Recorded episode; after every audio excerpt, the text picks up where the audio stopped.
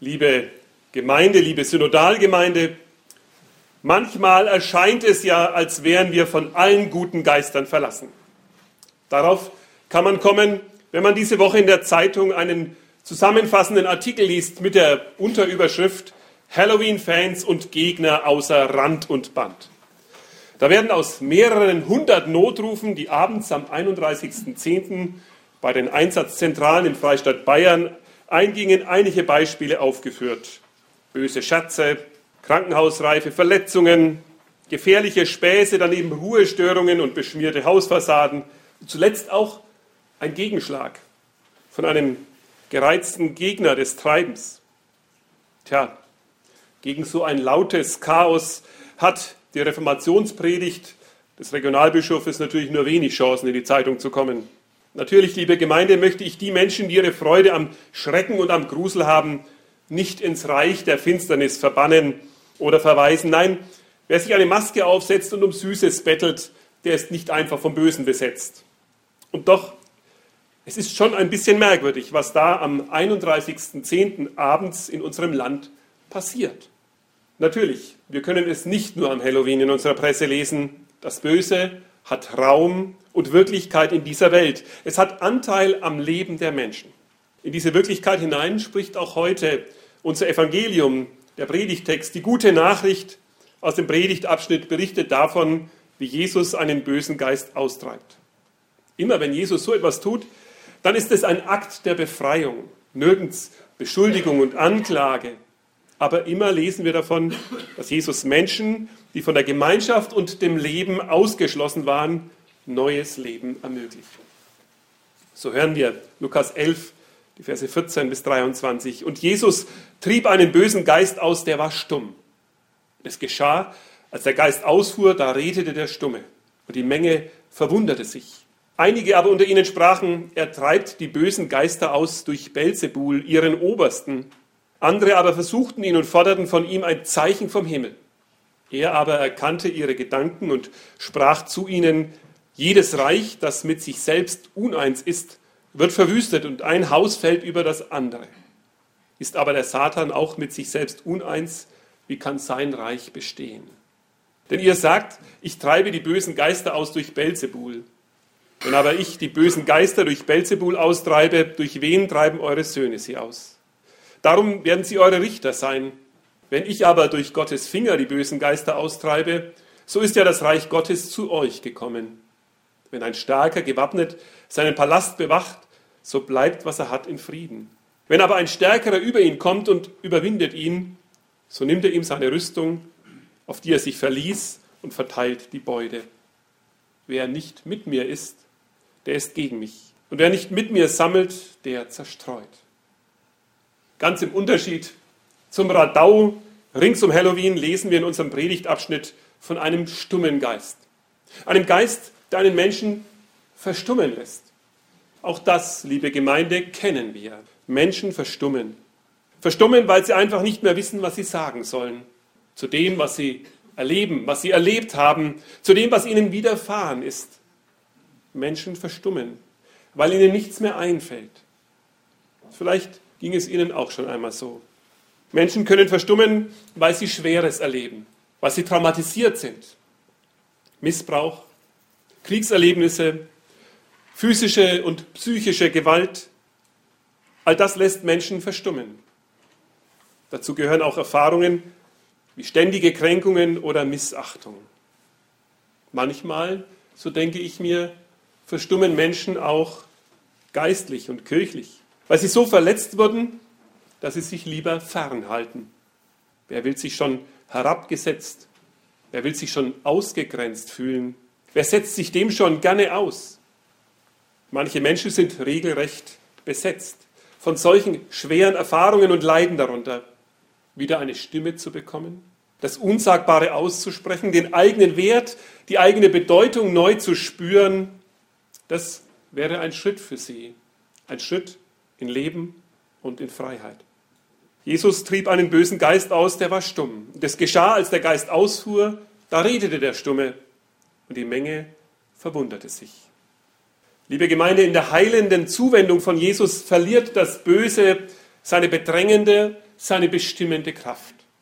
Seine Heilung ist kein dunkler, zuckender und spuckender Kampf, kein Niederringen, kein Fratzenschneiden, kein Kinofilm, der Dämonen austreibt mit gigantischen Effekten.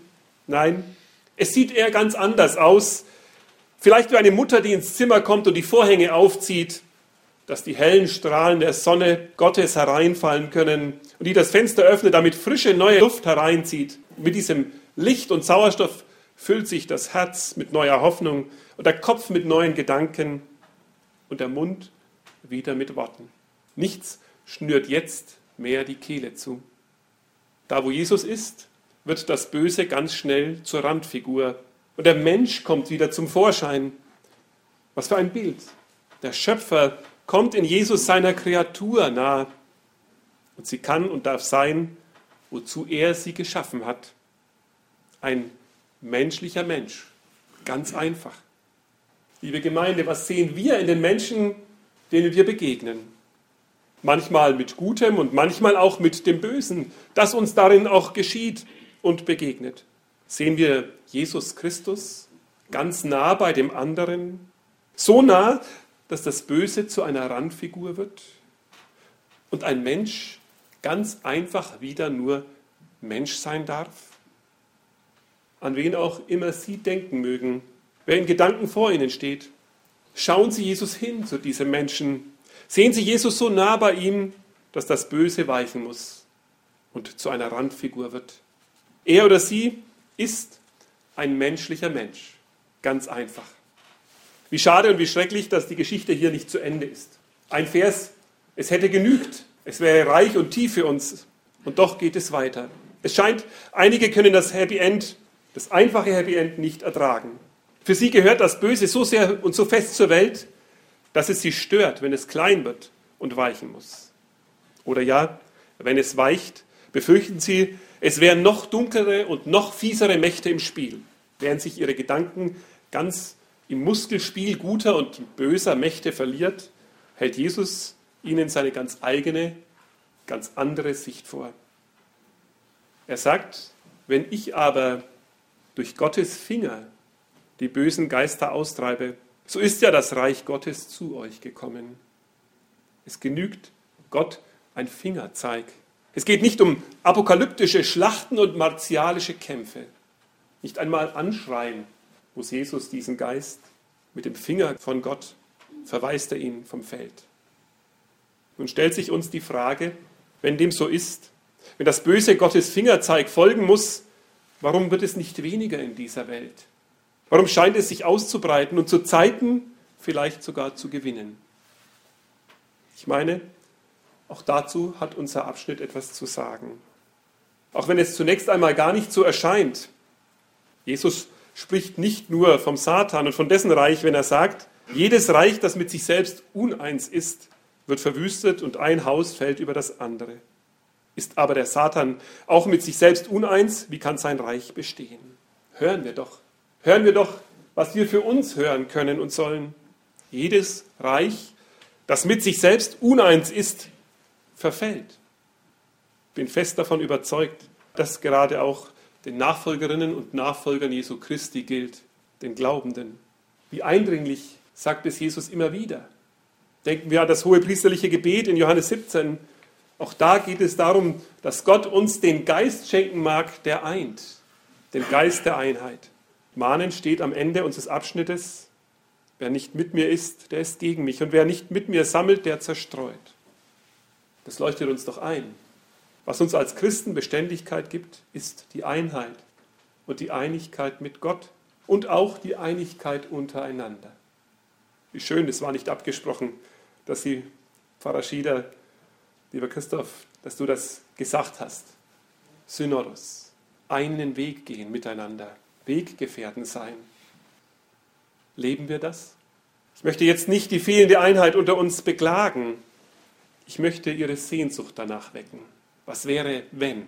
Was wäre, wenn wir gemeinsam unterwegs sind und das Leben, was unser Herr uns aufträgt, gemeinsam mit ihm, in seinem Namen, was könnten wir tun?